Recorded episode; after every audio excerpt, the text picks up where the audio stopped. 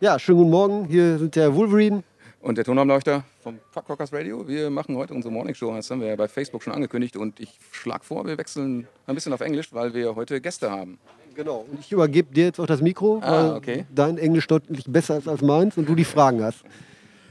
Yeah, okay. We uh, have an intellectual here uh, who are uh, playing today on the uh, punk rock holiday in in Tolmin in, in Slovenia, and uh, yeah, a great great thanks to you for for taking the time and uh, giving us a few minutes. Must be very stressful arriving at a, a festival and talking to people and not not having a quiet moment probably. Well, we, we arrived uh, last night, so we Ah, kind of okay, had yeah. like a easy morning this morning. Just had a shower, had some breakfast, Yeah. took our time. So Yeah. Have, have you quite a ever uh, been here in, in Slovenia? Uh, Uh, yeah, actually, we played uh, uh, two years ago. Ah, okay. Uh, uh, three year, three years ago. Yeah, t- time flies by. Uh, three years ago on, on the beach stage. Um, uh, yeah, it, it was really great. I mean, we're Yeah. very happy that we could come back, Yeah. uh, and now we're getting to play the main stage even. So it's it's Yeah. uh, it's even better. I, I hope and, I think. Yeah. a lot of people are looking forward to your gig. Uh, we talked with other people on the camping site, and yeah, yeah I Oh, think, really? Oh. Yeah, I think you got a quite a quite a couple of fans here. Okay, nice, Yeah, yeah, nice. yeah. That comes in handy. Yeah, some of, some of them told us uh, you're, you're having a new album out for a couple of weeks, and uh, he kind of uh, at the album, and there were codes included by the album he, that he could give away to his friends.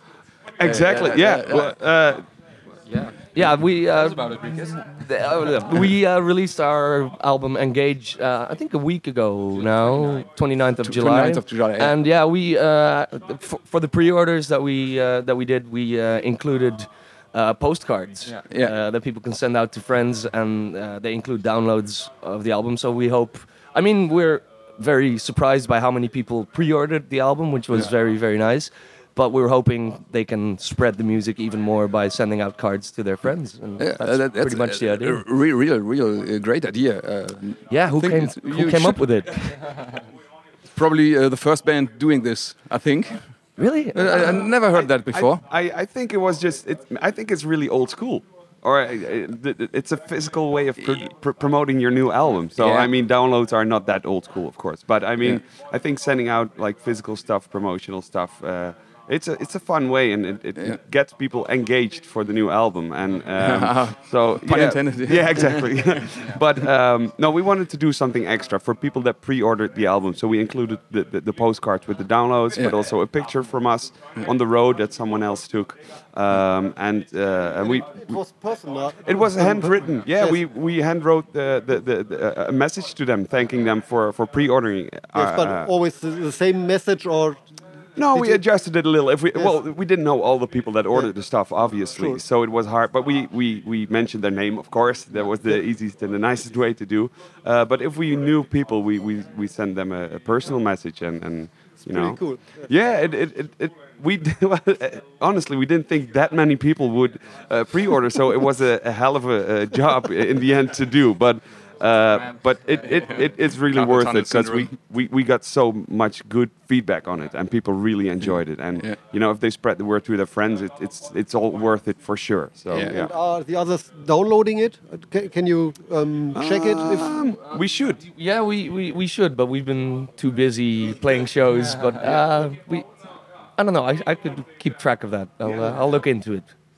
How has uh, the re reception of the new album been so far? I mean, it's it's just a week, but uh, there's probably some some reviews, some some media. Uh, Oh, yeah, for sure. Yeah, yeah. yeah. it's Uh, been it's been great actually. Like we've been getting a lot of great feedback, not only from um, from our friends and acquaintances, but also like we had some pretty pretty good reviews uh, going and some. Is, is that an important thing to you?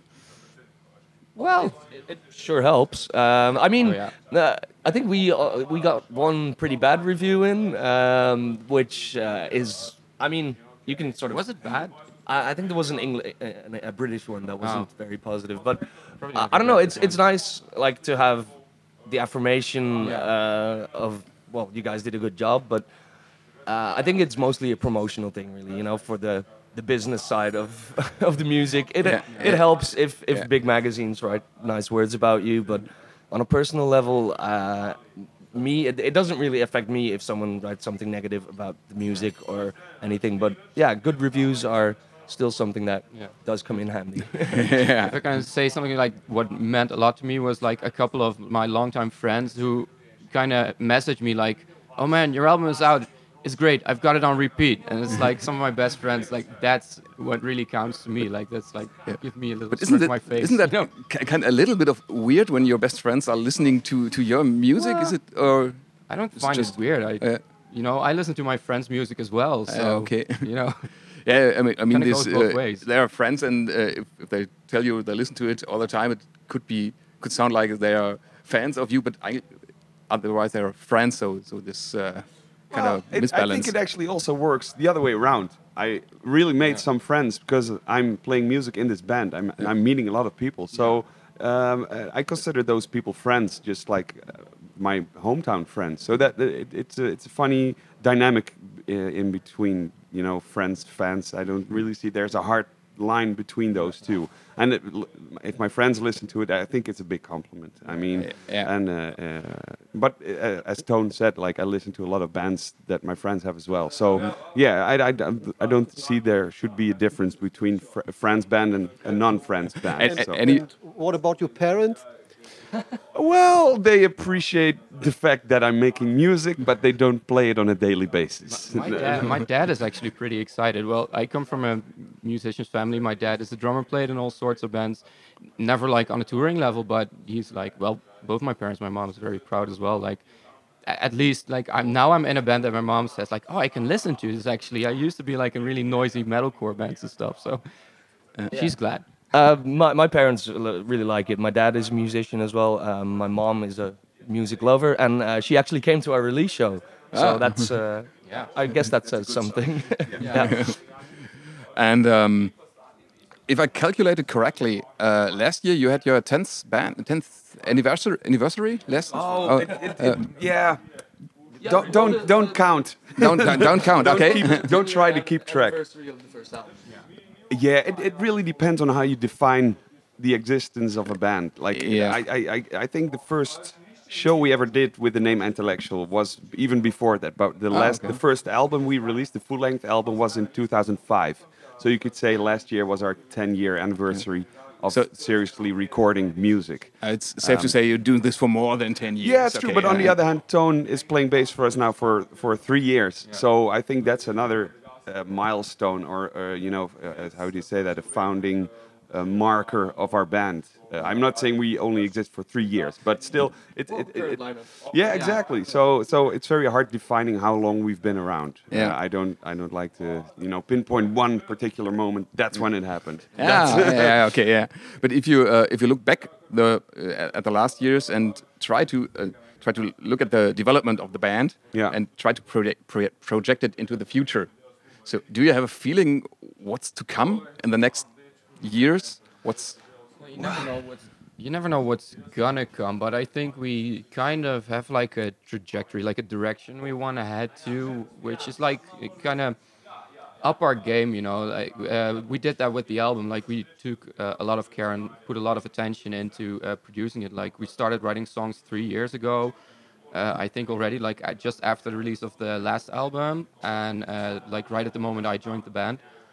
And just just the whole process was just like taking a lot of care on the songs giving them a lot of attention uh, demoing them let uh, our friends hear it let some other people who had some musical education listen to it and try to kind of get these songs to be like uh, more more compact more catchy and like work them better than uh, everything like the guys did before like it's my first record with them but uh, from what i've been hearing saying say them it's it's a whole different approach and I see like with the the labels, the record labels we uh, we engage right now, that's also like a step up. Like they're more serious. That we've got uh, a, for Europe, we've only got one label this time, uh, and we've got one for Northern America, for South America, and for Japan.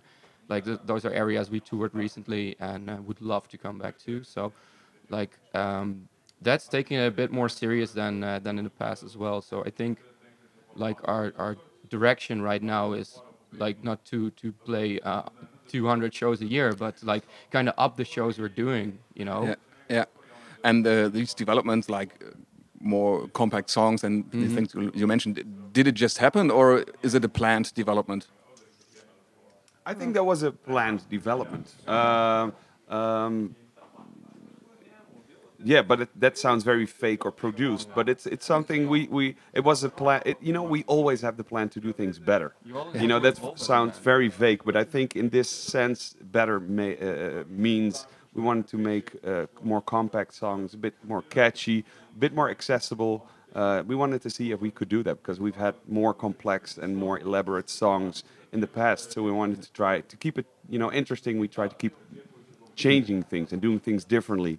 So that's why for this time we really wanted to be compact and catchy and see how far we could push that without and, and fast as well on the new album to try to combine that. And that was a that was a challenge, but I th- yeah we are happy about how that turned out. But I think that's that felt like the natural progr- progress for for this new album. So you know we might change that for another new album, but for this time this felt like this is what we want to do and this is the re- direction that we want to go into. So yeah. I think like there, there's still elements of that um, that complexity that was uh, on previous records. It's still on, on this record on a few songs, but I think it's it's way more balanced of like having having the complexity, having having the energy, having like fast songs, but also having like a few slower songs that are a bit more accessible and catchy. And I think that worked out really well. Like the balance is really good.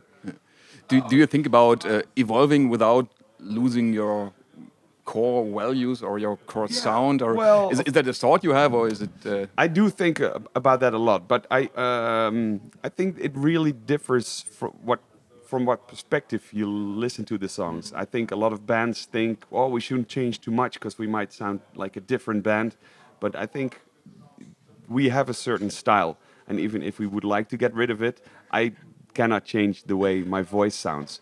And even even my guitar playing has a certain style that I cannot get rid of because it's me playing, you know. And I think that that really forms the sound of our band. And even if we would try to change that completely, there would still be elements that you would recognize. So I don't think that you can change too too much too easily. But on the other hand, you know, if you really try or you use different instruments or a totally different production or, or you really change genres, then you can really sound different. But I don't think that happens too soon if a band decides that. You could uh, change the, the roles. Yeah. Playing drums. Yeah, no. I would love to play drums in a band once, but probably not this one. I can't play anything but drums, so sorry. yeah, uh, I think part of your band DNA, of the Antillectual DNA, DNA is, is is conveying a message in your Yeah. in your songs uh, on, on on stage. Um, do you think it sometimes overshadows about uh, overshadows what Antillectual in the whole band is? Uh, no, I don't think so. Uh, because I think that a lot of bands, uh, I don't think we do it too much. I think that a lot of bands do it not enough. Uh, And I and I really I- and I think there's a balance in that. That if we do it, it might seem like we do it a lot, but it's just because a lot of other bands don't do it at all. And I don't think there's a lot of people that don't like our band because we're too political or that we, we only talk on stage about political stuff, for instance. Because we don't. Like, we, we do mention it uh, between songs every now and then, but not all the time. And we don't take too long, or at least we try not to take too long. And I really. Uh, I know people that don't like our band because they don't like the music, or you know, they, they, they like faster or s- slower stuff. But I, I don't hear it very often that people don't like us because we're political or because of the political direction that we're that we have something. So Yeah. No, I think. Uh, I mean, I, think uh, uh, compared to other political bands or whatever you may call it, I think we we, we, we don't really try and push a message a message in a sense of convincing people to make a choice for this and against this. I mean, the the lyrics are really uh, sort of more like um, a, a trigger for people to, to think about a certain subject and to make their own decisions on it. We, we try not to be preachy about anything that we believe in. We just try to challenge people uh, into thinking for themselves. And I hope that helps in uh, people not finding us uh, uh, a hardline political band. And uh, do you think um, you're getting through to your audience with with the messages you want to convey? It's that's always very hard to, to, to pinpoint to say that if someone changes their view because they heard our song and i don't think you should see a band or even just music as like okay you heard this music or you listen to this and now you think that i think it's part of a bigger of a wave or a movement of something of, of, of political change or uh, progress, if you like. And I think you, you, I, I, maybe there are some people that that that that that heard one of our songs and maybe they, they thought about becoming vegetarian or vegan. But I'm sure that it wasn't just because of one song from us. They heard. crew members turned vegetarian. Well, yeah. That, uh, that definitely true. We, we took some people out on tour and, and they, they, they, they got vegetarian or vegan food because they were on tour with us and they changed their diet after that and they, they, they learned that it's very easy to, to not eat meat and, and they continue doing not eating meat. didn't force them. Well, a- a- actually, before I was in the band, like I, I used to go to their shows um, when they were around, and I think Antillectual was one of the r- bands that kind of got me thinking about vegetarianism as well. So, Living proof. yep. okay. Um, um, are you in the Netherlands a lot, or are you more on tour? So you're not, not I- I often think- at home? yeah, um, because uh, when you look at certain countries in Europe, there are many countries which turn p- to the political right at, at the moment. And uh, how, how is the situation in the Netherlands?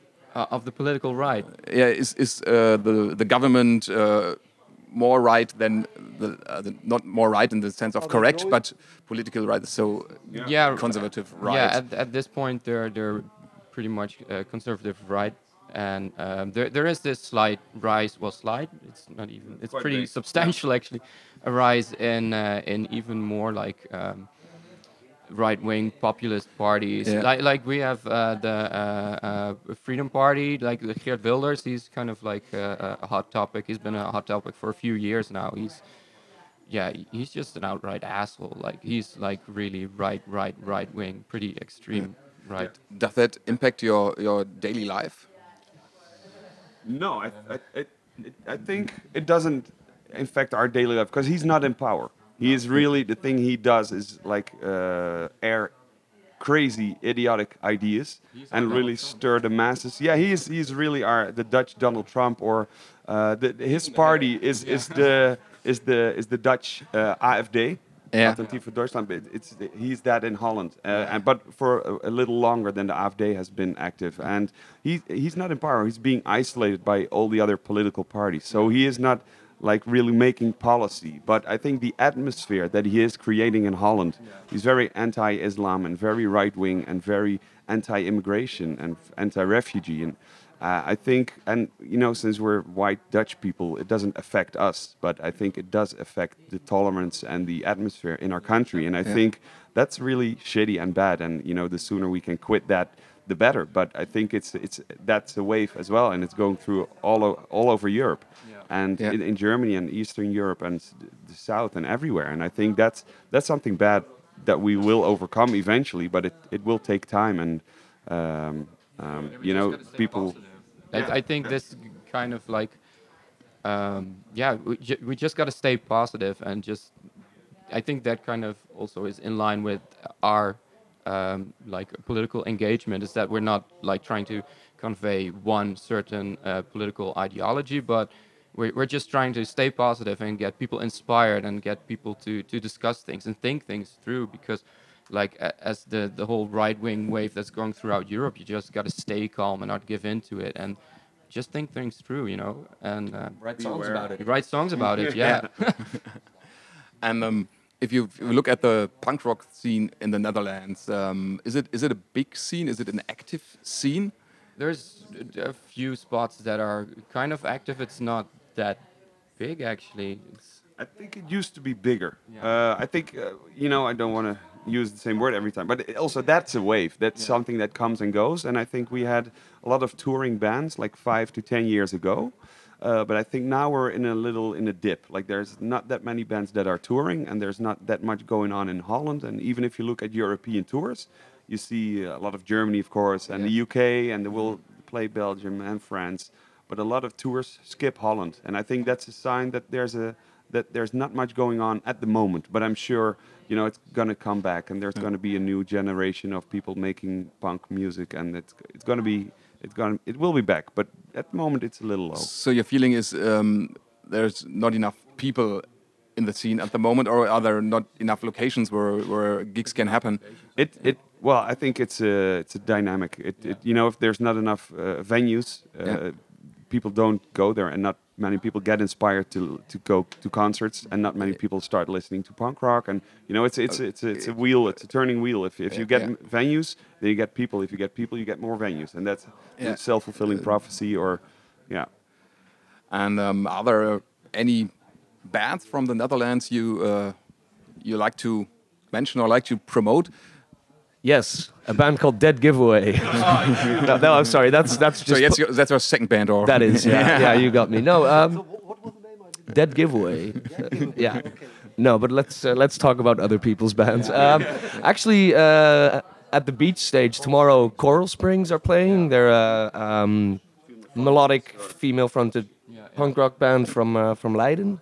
Um, what else are nice new? sh- yeah, Sweet Sweet Empire is a Dutch band. They sound a little in the vein of Face to Face, Descendants, Dag Nasty. Oh, okay. They're uh, they're really good. They've been around for a few years and they, they tour occasionally. Um, real danger. the Real Danger, yeah.